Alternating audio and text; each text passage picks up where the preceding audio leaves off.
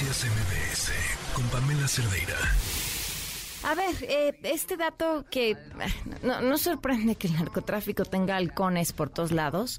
Lo que llama eh, poderosamente la atención es que estos se encuentren pues prácticamente a las afueras del aeropuerto de Navolaredo a vista de las autoridades, eh, con tolerancia de las mismas autoridades, en donde obligan a la gente a detenerse eh, para preguntarles a dónde va, ¿no? ¿Cómo llegó? ¿A dónde va? Y bueno, entonces ver si pueden o no pasar y si no se detienen, entonces buscarlos después. Oscar Valderas, periodista especializado en seguridad. ¿Cómo estás, Oscar? Buenas tardes.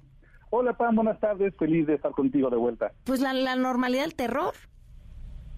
Sí, lamentablemente este hecho que tú narras, que está en Nuevo Laredo, se reproduce no solamente en esa ciudad fronteriza, pero también lo hemos visto en Matamoros, también lo hemos visto en Reynosa, donde el crimen organizado coloca esos halcones y estas personas lo que tienen, su, trabajo es buscar las razones de por, cuál, por qué llega alguien al Estado.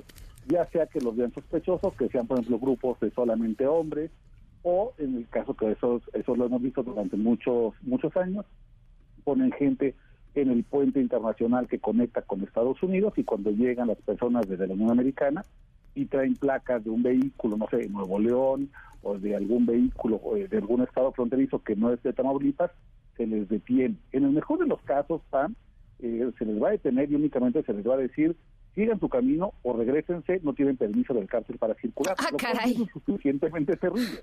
No, bueno. en casos muy extremos, estos mismos personas hacen la detención y lo llevan a esos grupos de personas que pueden ser familias con el grupo del crimen organizado para que el cártel continúe la investigación y entonces se sepa si se les deja vivos o muertos. Y eso es lamentablemente lo que también está pasando en Tamaulipas.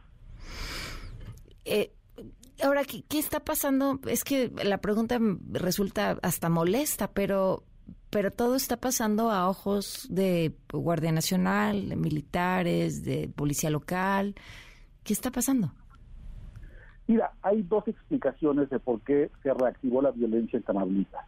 La primera es que los grupos criminales que tenían acuerdos con la pasada administración o con los eh, poderes que perdieron la elección eh, del año pasado están reacomodando, ¿no? Que Buscando nuevos acuerdos. Sí, es correcto. Y eso pues pasa cada vez que hay una transición de un partido a otro, principalmente en estados tan violentos como Tamaulipas. Y entonces las células estarían buscando negociar con los nuevos gobiernos que sean ellas o ellos los que sean favorecidos con los, con digamos, con pues con las atenciones, vamos a ponerle así, de los nuevos gobiernos. Y como, como esas empresas criminales pues no pueden hacer oferta y demanda como una empresa legal, pues su moneda es la violencia. Esa es una primera explicación. La segunda explicación tiene que ver con que eh, todas estas decisiones del cártel del Golfo, los escorpiones de Matamoros contra los metros de Reynosa, contra los ciclones de Nuevo Laredo, contra los rojos de Tampico, están molestos entre ellos porque asumen que hay una traición entre estos grupos armados que son distintos, pero tienen el mismo origen, el cártel del Golfo, porque alguien estaría detrás de, a tratar de ayudarle al cártel Jalisco Nueva Generación de entrar al Estado. Y entonces, como suponen que hay un traidor entre las filas, pues empieza a generar toda una serie de masacres y de ataques entre ellos. Y yo lo, yo lo pongo así, son como hermanitos, eh, que antes tenían un control vertical de la familia Cárdenas Guillén, que era quienes los mantenían, digamos, disciplinados, y hoy que ya no hay los Cárdenas Guillén, los Treviño, que eran los líderes históricos porque han sido detenidos o abatidos, pues ahora sin el padre, estos hermanitos descarriados, pues están en una pelea entre ellos, y a ver quién traiciona a quién y a ver cómo se hace una sucesión de poderes. Y por eso se ha reactivado la violencia en Tamaulipas, una violencia que además está lamentablemente muy focalizada en el norte, Reynosa, Matamoros, Laredo, pero también ya se expresa en ciudades como Ciudad Victoria, la capital del estado, y en otros lugares que eran muy tranquilos como Tampico, como Aldama, como Miramar, y ahí también está pasando toda esta violencia. Ahora, a ver, entiendo ambas eh, posibilidades, ¿no? El pleito entre ellos, las traiciones, pero, pero la autoridad, o sea, que la autoridad que está viendo que están deteniendo a la gente y prácticamente teniendo en sus manos el Estado, ¿dónde diablos está? Esa es una gran pregunta y es la misma pregunta que se hacen los habitantes de Tamaulipas, que pan porque se aumenta el nivel de ocupación militar La respuesta no va acorde a esa presencia. ¿No? Y ese es el gran problema.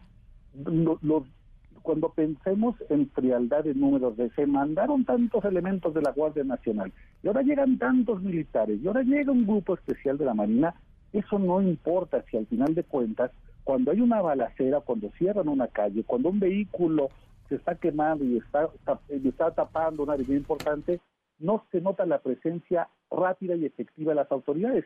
Y de esas historias podemos contar muchísimas, de la señora o el señor que viendo o escuchando la balacera llamó al 911, llamó al cuartel de la Guardia Nacional, llamó a la Marina y nadie le respondió. O muchas veces le responden, vamos para allá, pero mientras usted apague la luz, tírese al piso y espera que pasen los balazos, porque ya una vez que pasen... Sí, porque no vamos a ir mientras estén los balazos, porque nos rebasan el número, porque no queremos una masa, por lo que sea, ¿no? Ahora, en muchas ocasiones, claro, se trata de se trata de un tema numérico y en muchos otros se trata de que ya estamos en el punto en el que el crimen organizado, especialmente entre más ubicado a, la frontera del norte esté, tiene mejor armamento que el propio ejército, tiene vehículos que están más blindados, tiene los famosos monstruos, tiene además uso de drones con los que puede atacar a una base militar sin poner en riesgo, digamos, a sus sicarios en una pelea de tierra a tierra.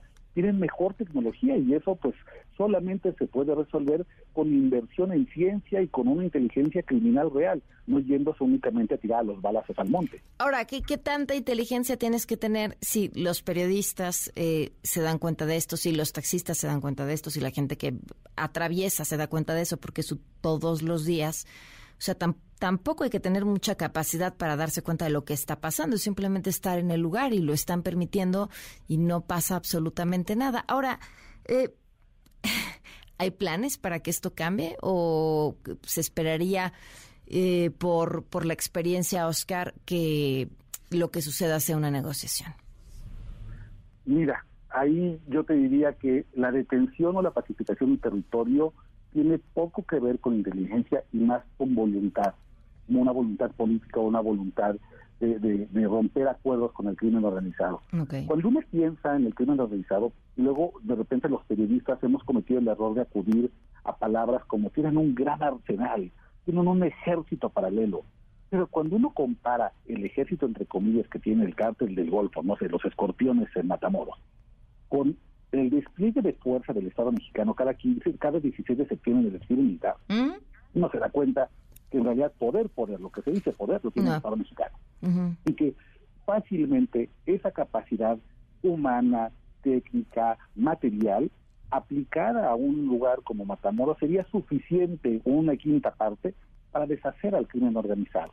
Pero lamentablemente no se hace porque en muchas ocasiones los cárteles son los propios socios del sistema político. Es decir, el crimen organizado no es un error del sistema, es una creación del sistema que empodera a un grupo de personas, por pequeñas a costa de muchísimas, para que continúen en el poder estructuras muy nocivas. Por eso es que no se acaban, porque, hombre, pues son amigos, son compadres, se sientan en la misma mesa el poder criminal y el poder político. Eso en Tamaulipas lo hemos visto desde el 99 con Tomás Yarrington, que era gobernador, que soñó con ser presidente de México y está hoy detenido por los nexos con el cártel del Golfo. Desde entonces y mucho antes en Tamaulipas, los políticos se sientan a comer con los criminales. Así que poco hay que esperar y además poco hay que esperar cuando las recetas que vienen del gobierno federal son recetas viejas, como te voy a mandar más militares, te voy a mandar entonces más bases eh, de la Guardia Nacional. A ver, ahí les va más armamento. Pues sí, ¿de qué sirve más armamento si se los roban o los venden al crimen? ¿O para qué sirven más bases de la Guardia Nacional si cuando son la hora de los pelotazos, pues nadie nadie abre la puerta y nadie y nadie va a las calles? Claro. ¿Para qué sirven más vehículos si se los roban y, terminan en las propias eh, cocheras del crimen organizado? No hay lamentablemente, pan, en este momento, tanto un plan novedoso que nos indique que esta vez iba a funcionar, y tampoco hay un plan que nos diga por primera vez podría romperse el pacto criminal y político en Tamaulipas. Pues qué lamentable de verdad por toda por toda la gente de, Tamaulipas. Muchísimas gracias, Oscar. Que estés muy bien. Qué gusto platicar contigo. Muchas gracias, Pam. Un abrazo y buena tarde. Noticias MBS con Pamela Cerdeira.